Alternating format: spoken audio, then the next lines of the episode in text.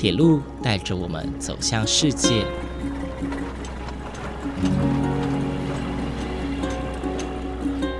现在，欢迎和我一起来到鬼世界，由正声广播公司台中台制作，胡浩辰主持。欢迎收听，欢迎来到鬼世界。各位听众朋友，午安！谢谢大家在每个周六中午十二点三十分准时收听，欢迎来到鬼世界，我是主持人胡浩辰。还记得在上一周节目的最后呢，浩辰提到了铁道部园区那座重量级的铁道模型吗？在今天节目的一开始哦，陈小姐就要带着浩辰和大家一同认识这座铁道模型喽。除此之外呢，在这一集，陈小姐也将介绍铁道部的部长室。顾名思义呢，它就是过去铁道部部长办公的地方。在这个空间呢，其实可以看到很多建筑特色，像是天花板。还有泥柱有着非常精细的雕琢，也看得到过去东西方特色文化的融合哦。那么马上呢，就让陈小姐继续带着我们参观铁道部园区的厅舍二楼喽。看了这么多精彩的就是细节之后，我们要来复刻一下台北车站，就是最早最早的时候，呃，周边的环境。我们在还原的是一九六零到七零年代台北车站的动态模型，就是它在固定时刻会有经典的车款，然后以动态的方式就是出现做呃。动态展示，所以非常非常精彩。然后每天几乎只要有这个发车的时间呐，观众都是非常非常着迷，然后非常疯狂的，然后非常喜欢这个动态的模型。那大家心里面当然一方面是对于城旧城市一种记忆的。呃，回应就是觉得哎，很棒，很怀旧，是他心目中旧台北的样子。那另外一部分当然也会觉得说，哎，这些火车在路上跑的样子已经不复存在了。那火车在跑这个东西也提前了他们一些很有趣的这种场景的兴趣，这样子。所以我们可以来看一下我们的一九六零到七零年代的复刻的模型。我们现在来到的是第二展示区。那我们就这边来看一下，它就是哇。台台湾呃台北的铁路还没有地下化的时候，我们会在台北车站周边看到一些场景。那我们也去复刻了第三代的台北火车站，然后呃，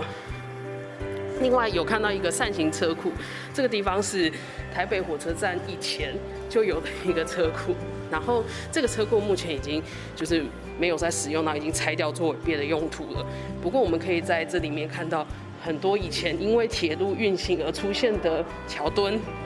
然后还有平交道，甚至还有中华商场，好，所以都会在这边看得到。啊，这个模型其实很特别哦，呃。这个地方打造的是过去哦，在六七零年代的时候，台北车站的周边，它并不是只有车站周围啊，它包甚至包括到刚刚像陈小姐有提到的中华商场，所以其实呃这样子影像啊，甚至是这样子的场景，现在已经看不到了。因此在这个地方，你可以一览过去，大概三四年前的时候，整个台北城其实跟现在是非常非常不一样的。对，因为其实地下化，一九八九年就是铁路地下化之后，其实地面上当时这些铁路所占据的所的空间，后来都变成另另另外的用途这样子。那当然，火车站也因为要需要说建设，所以火车站也比原本的东移了一一一个距离这样子。好，然后我们现在看得到的是日本时代的，就是第三代台北火车站。好，根据我们最早最早看到的那个大道城的后面还有一代火车站，然后最后才会到这个第三代。那现在我们看到我们常常使用的台北火车站。已经是第四代建筑物，这样，所以我们可以就是从这个火车站的需求，当然它有像现在的各种不同的铁路共构，而可能旧车站的不敷使用，那我们可以看到这种因为时代演进而去做的新的建筑的这个配搭，那所有我们的怀旧场景呢，比较特别的是我们会把这个。民房的部分做还原，然后我们也会把车辆跟人的穿着打扮尽可能的做还原。好，比如说当时会在哪里出现怎么样子的车辆，好，所以我们的场景面就不会有特斯拉 这么这么崭新的一个，就是里面的我们是尽量还原在当时会出现的车种，然后还有一些天桥啊，或者是配合铁路的安全。行人安全的关系，所以我们就会把这个天桥啦，或者是周边的一些设施，然后就把它还原出来，也包括已经拆除的铁路呃警察局，好，然后也有呃还没有整理的铁道部园区。那当时是铁路局的最高的总部，那这个总部里面有非常多的建筑物，那我们也是尽可能用空照图把它还原回来。好，所以你会发现你在你来逛的铁道部跟我们模型里面的铁道部其实不太一样的样子。是啊，因为这个地方其实看到的真的是很大台北。哎，可不可以请陈小姐大概跟我们说明一下？呃，因为其实这个地方哦，应该说我们展示的这个地方跟现在的整个台北长得不太一样。对，能不能请陈小姐跟我们说明一下，这个展示区展示的有哪些比较重要的呃的的建筑啊的一些构造，可能现在已经看不见的，那甚至是呃整体的方向哦，哪边是南，哪边是北哦等等，能不能帮我们说明一下？好，那我们就先来看一下我们现在人站的位置，因为我们就在台北车站的后，哎，台北车站的后方。然后我们有看到前面有一个就是火车的声音，因为现在刚好是火车展演的时间，所以你会听看到哒哒哒这个蒸汽火车呃出来的这个时间。那现在迎面而来，我们就刚好看到一个蓝皮列车，那这个是所谓的淡水线的列车。那淡水线的列车，你就可以去判断它的空间就是在台北的后站，因为淡水线就是从后站发车，然后沿着现在的捷运淡水线往北走。对，所以我们我们现在所站在的位置就是市民大道，就是我们人行站的位置。那我们往模型。里面看呢，就会看到就是忠孝西路的方向。那我们也会在直直的地方看到，就是有博物馆这样。所以我们现在是站在北边，然后朝南边看。所以你会看到从呃台北车站出发之后呢，它经过铁道部前面，然后往万华那边进去之后，就会沿着板桥，然后就是我们的纵贯铁路一路往南前进。那往北的地方就是这边就是北淡线，那就是往北边北新北头的方向，就是它会是整个铁路的这个的通行。所以，我们是。坐北朝南的方向去欣赏这个整个整座模型的样貌。那很特别的是，我们会有一些日夜场，所以你也可以看到老台北的夜景。然后你会看到就是车辆会有就是夜间行驶的样貌。那我们整个场景的环环境的灯光也会就是渐暗，然后去营造这种夜景的氛围。所以你可以在场景里面拍到夜景，所以其实也是蛮有趣的一个全新一个体验，让观众可以去认识这个。很漂亮的地方。哇，这个地方真的非常的漂亮，因为现在此时此刻啊，我们的灯光是暗了下来，那随之的这些模型、这些展示区哦，它的房子啊，然后它的车灯啊，或者路灯等等哦，都是随之亮起来。所以其实这个地方你不只是可以看到一个呃白天的景象，就连晚上以前的台北台北夜晚，你都可以很清楚的了解哦。嘿，没有错。然后我们还会看到最最靠近呃呃模型的右边啊，右手边，那应该是说应该是最。靠靠近西边淡水河的地方，那边有一个下城区。那也很多观众好奇问我们说：“哎，那个地方怎么会下城区？”那我们那边是要模拟，就是清朝时代的地平的高度其实是比较低的，因为冲击的关系跟就是地质作用的关系。那我们可以看到这边是。台北工厂就是在刘铭传时代跟日本的早期修火车的地方。那等到一九三五年的时候，这些修火车的需求因为太多了，就搬到现在松山的台北机场。那在一九三五年以前，就是一八八零年代到一九一一九三五年的这一段区间，其实都在这边修火车。好，那所以我们可以看到早期的机器局，就是刘铭传时代的办公室，在那个也复刻出来。那我们也可以看到一些洋楼，就是当时有找的一些英国跟德国的技师。然后请他们来做顾问。那顾问住的一些洋楼，还有靠近淡水河有一个伐木局，因为当时的木头会用河运的方式把它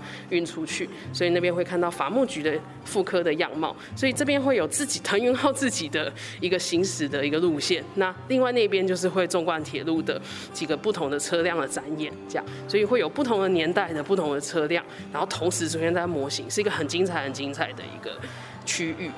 是呃，其实这个地方很特别的是哦，它其实除了展示刚刚提到的呃所谓民国六七零年代整个台北车站周围的风貌之外，呃，其实再往前走一点，你就可以看到清朝时期哦，再更往前一百年，呃一百年左右的一个铁路的维修的一个地区哦，算是一个蛮特别的地方。那再加上这个地方，你也可以看到，其实近一百年来台湾的变革现代化的速度真的非常的快。其实很有趣的是，你会发现一百多年。年前，其实清代末期的时候，台湾台北比较热闹的地区，像大道城啊，或者台北市的市旧城区的中心，用的是中国南方式的建筑。那也有可能因为长官，就比如说刘铭传是浙江人，那他的办公室会以比较呃安徽式的建筑去做设计。对，那可是其实你看今天的台北，已经都是非常现代化建筑，而且非常就是高耸的建筑物，然后是非常西式的，甚至是比较呃有比较强烈的这个。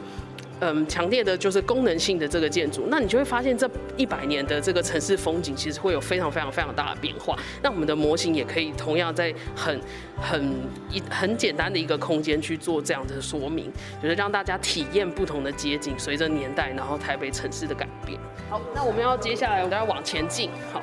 然后我们其实。呃，除了我们平常会开放的这些有趣的场域之外，其实我们待会也会带大家就是去体验一下防空洞，因为我们这个防空洞呢，是一九三四年后来开始发生，就是一九四三一九四三之后太平洋战争爆发，呃，为了要保护铁道部的呃部长啊、高阶长官啊的一些区域，所以它会有一个防空很特别的防空洞，那平常是没有开放，我们是特殊教育活动的时候用每个月报名。的方式让观众体验。那待会我们也会带着大家一起进去。好，太好了，今天算是特别教育活动。对对，没错。然后我们现在看到这一间是我们铁道部最漂亮的一个建筑物，然后有很呃很漂亮的一个空间，因为有很多很多人进到这里来之后就说，哇，我好像进到了欧洲的博物馆，因为它上面有很多漂亮的泥塑，然后很多的造景。然后让上面的一些装饰非常的华丽。那我们沿路走过来，其实有发现其他的展间的呃雕塑其实没有这么的精彩。那为什么这一间特别精彩？是因为我们来到了铁道部的部长室。部长室是不是？来到了部长。对，以前后藤新平有曾经在这里过吗？哦，没有哎，当时在这边的叫做新元路之助。哦，这是比较后期的部长了。没错，他已经是第七任的铁道部部长了。呃，其实这个地方现在叫做立体石膏室展示区哦，那就是以前的部长室。没错，然后这个部长室其实他我们进来做文字修复的时候，就是铁台铁离开了这边，那有很长一段时间没有人去使用这边的空间，那导致上面的泥塑就是天花板的部分剥落的非常的严重。那做修复最辛苦的事情就是要从上面的一些蛛丝马迹去做拼凑，然后把它的场景还原下来。所以你就会看到这上面有色差，它的原因是我们必须要依照联合国教科文组织的这个就是规定去做修复，如果比较白的、比较明显，让你感觉到哎是新的，那就是我们后来再做上去的。那如果你看到比较黄的、比较颜色比较深的那些区域呢，其实就是原件，就是它本来在当时一九。一九年盖好的时候本来的样子，那这边的原件还蛮多的耶。原件就是比较是靠墙边，就是立面的这一边，但是我是天花板上面是非常非常的糟糕的。来看一下，我们这边其实有一个小的照片，可以看到基本上它上面的装饰已经都脱落了。哦。对，所以其实它当时维修的时候是很辛苦，因为必须要找到它中间的中间这个装饰究竟是怎么样的去做，就是平，因为它都掉在地面上，那我们在上面去做还原，然后希望。可以回到他最早在老照片的时候那个很漂亮的样子。是哦，因为其实。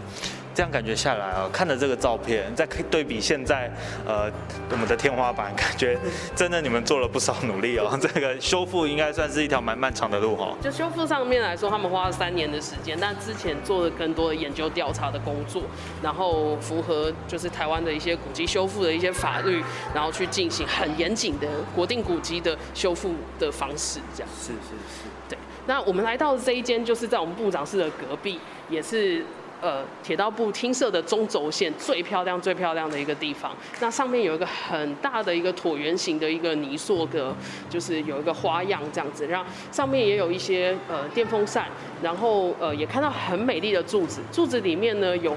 加入了台湾现在非常注受到注目的凤梨装饰。那日本人其实进到台湾来之后，当然他想要把西方的这种建筑物的这种先进的感觉带进来，所以他加入了很多希腊的元素，然后加入了很多罗马柱的元素。可是其实他同样的也想带着一种热带感，因为他并没有热带的领土，所以他进来之后，他就把我们的凤梨，我们这边的产量的凤梨，然后放在他的泥塑里面做一个装饰。所以你会在里面看到，其实。实在上面也有看到向日葵啦等等不同的比较热带风情的一些植物跟花束。那另外在柱子里面最特别就是它有不同的凤梨藏在这个柱子里面。哦，好特别哦，因为 以如果是以罗马柱，感觉就会是以什么希腊神话的呃人物啊，或者是一些动物等等做的装饰。植物去做一些设计，可是他们就做了一些热带植物，把它放进去里面这样。对，所以其实真的蛮特别，而且其实呃凤梨旁边看到的好像也是热带雨林的那种树木的感觉，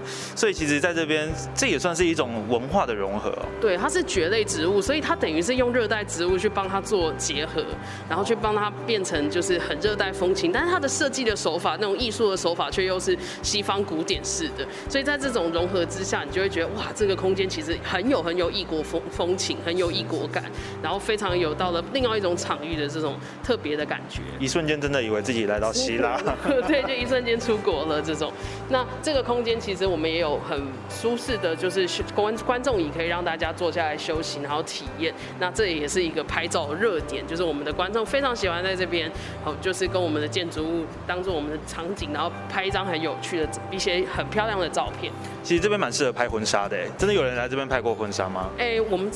铁道呃本馆其实蛮多蛮常有这个申请婚纱的需求。然后铁道部的话，目前婚纱的状况应该已经开放申请。对，那这边应该也会，想必也是一些网红的部分，我们是很有经验，就是他真的会在这边有一些漂亮的照片做这边取景。对啊，所以婚纱的话，目前。应该已经可以可以去申请超，就是有需求的话了。对，那我们可以来到这边看一下，就是这这其实我们的灯具啊，在古迹修复的角度来看，当然我们要还原就是真实。那所谓的真实，到底是哪一个年代的真实？是呃日本时代刚盖好的真实，还是战后修复就是铁路局在用的真实？所以不管是哪一种真实，我们都要去考虑说，到底我们能够能不能真的还原？所以。如果我们在照片里面没有办法找到真正的样子，我们就会用替代性的灯具，像这样用 LED 灯，然后做一个简易的照明，不干扰古迹的这个美感设计美感。但是我们还是有找到一盏最旧的灯，是这一盏，就是有雕龙龙形的雕饰的这个，是战后铁路局的时代拥有的一个就是灯具。那目前我们现在仍然就把它保留下来，是我们全部铁道部最老的一盏灯。嗯。这盏灯其实还蛮特别的，因为它呃，就它就是在部长室的外面这个地方，算是大厅，你就可以看到一个往下楼梯，它就在正中间哦。那其实说呃，虽然说这这个灯啊，它现在是用 LED 啊，但是其实它的灯饰哦，本身的灯饰造型，其实看得出来就是以前过去的一种造型。对，没错。然后其他的地方，因为我们真的是呃没有办法找到它实际上照明使用的灯具，那也经过时代更迭，那它。曾经也是用那种很日常的教室用的日光灯，所以我们没有办法真的很还原到呃刚落成的时候到底使用什么样的照明。于是我们就还是为了满足参观需求，我们仍然有照明，不过我们是用比较现代然后极简的方式去呈现。好，这也是博物馆在考量，就是我们如果没有史迹资料做佐证的话，我们去怎么去克服这样子的环境的影响？这样子，对，这是古迹修复的一个小细节，那提供让大家知道。这个小小小的这个知识，但其实现在现在这样子的 LED 橘光哦，其实我觉得有另外一种感觉哦，这是一种很宁静、很柔和的一种感觉。对，因为我们希望可以让观众是舒适，然后觉得很很愉快，可是我们又不希望是干扰到古迹本身的美感，因为它其实像旁边的这些窗户，还有旁边的这些呃油漆的颜色，都是我们经过考据，然后去剥漆之后，然后确认它是当刚落成的时候的这个颜色的款式，我们才去做还原。所以在古迹修复过程有非常多严谨的一些细节，是我们都要一个一个去考虑进去的。那我们就往下看一下，我们刚刚所聊到的另外一个有趣的区域叫做防空洞。那经过防空去防空洞之前，其实我们会看到一个很酷的国定古迹，好，那个是我们这边很有名的呃八角楼。八角楼是，但据说它的功能呃，在过去应该算很很单一的功能了。对，八角楼其实是跟厅舍一起盖起来的。那厅舍这边就是一九一九跟一九二零年，那盖好之后，因为长官要进来，或者是办公人员要进来，那人有需求就一定要帮他盖一个厕所。那这间厕所非常漂亮，那它也是国定古迹喽。那在日本时代，其实它不叫八角楼，它叫男子便所，它很直白的就叫便所。那后来是可能因为八角形的造型而改名叫做八角楼。后来也经过了非常非常多的变化，就是也变成男女共用厕所啦，然后也贴了白瓷砖。那在做古迹修复的时候，我们就依据老照片把它还原成。呃，新元路之助当时在这边使用厕所的时候，会有的这种小马赛克贴砖，然后这个男子便斗就是小便斗的部分，然后还有一些洗手台。不过洗手台我们找不太到它的原始的造型，我们就留了一个意象，就是有找到当时洗手台的这个空间的位置。那其实你可以看到这边是伞状的，就是它其实有做通风通通风口，然后四面也都是敞开的，就是可以让这个臭味啊，就是厕所的这个味道是可以散出去的。是呃，其实八角楼的位置就在刚刚我们的主呃算这栋算主厅啊，就是从厅舍一走出来啊，我们就会看到这栋八角楼，其实蛮好走。那一走进来呢，其实我们现在目前眼前中间这根柱子，也就是所谓伞柄这个地方，所以它就很有趣的是，你呃，它其实有用两个就是长廊去做连接，可以不论晴雨你都可以不用带伞就出来上厕所。那进来之后呢，你就会看到就是一个就是小便斗在正中间。那很敞开的空间，那好像 就是，而且这个在这个园区的正中间就更是非常的惊人，就是为什么他会安排在这么中间的地方？那这也是设计师深山中之助的一个很特别的一个设计一个想法。然后，他就把厕所放在了正中间，对，然后用一个很华美的设计吧，因为它其实是砖造混钢筋混凝土的一个建筑物。呃，其实这个伞柄正中间就是小便斗。那刚刚有提到说它整个像雨伞的形状。如果各位听众朋友来到这里啊，你其实把头往上抬，你可以看到呃有不同的梁柱哦向外延伸，就很像是伞伞骨哦伞骨的部分。而往后面呃上面呢也有那个圆形的窗户，这就是当时啊为了要通风，为了要把臭味散散去的一个构造。没错没错，那公共厕所其实在那个年代也是一个很流行的一个观念，因为其实早期的厕所大家也。知道，就是说，它其实可能就是挖一个坑，然后去做收集一些秽物。但是实际上有公厕、有下水道、有排水的这个事情是非常非常先进的一个概念。但是台北在一九呃一九一零年代之后，其实就慢慢的去完成了全市的下水道的这个规划。所以台湾的自来水跟排污水处理，其实算是年代蛮早就已经有相关的设施。台湾是一个在。呃，二十世纪初很高度现代化的一个，算是一个区域，然后非常非常的先进。到台湾博览会的时候，其实让世界各国都很惊艳台湾的状况。这也却却也让就是所谓的台湾市政很担心，说就是我们其实还有很多没有做完的事情，还有很多不公平的事情。那台湾市政就会有提出他们一些看法，这样。所以这也是很精彩的一个展览，就是也欢迎大家就是去认识这一段历史。听完今天的介绍，大家有没有更认识铁道部园区呢？原来铁道部园区哦，不仅是展示台湾铁道的历史，或是展示早期台湾铁路的文物哦。原来园区内还有一大亮点，就是它的建筑物。在日治时期新建的铁道部哦，不仅有着日式的建筑风格，也受到非常多的西方文化影响。例如像刚刚提到的部长室里面，就用了许多希腊罗马风格的泥柱和雕塑。而在下一节节目内容当中呢，陈小姐也将介绍除了厅舍和八角楼之外的建筑物，在过去的年代呢，都扮演铁道部营运非常重要的角色哦。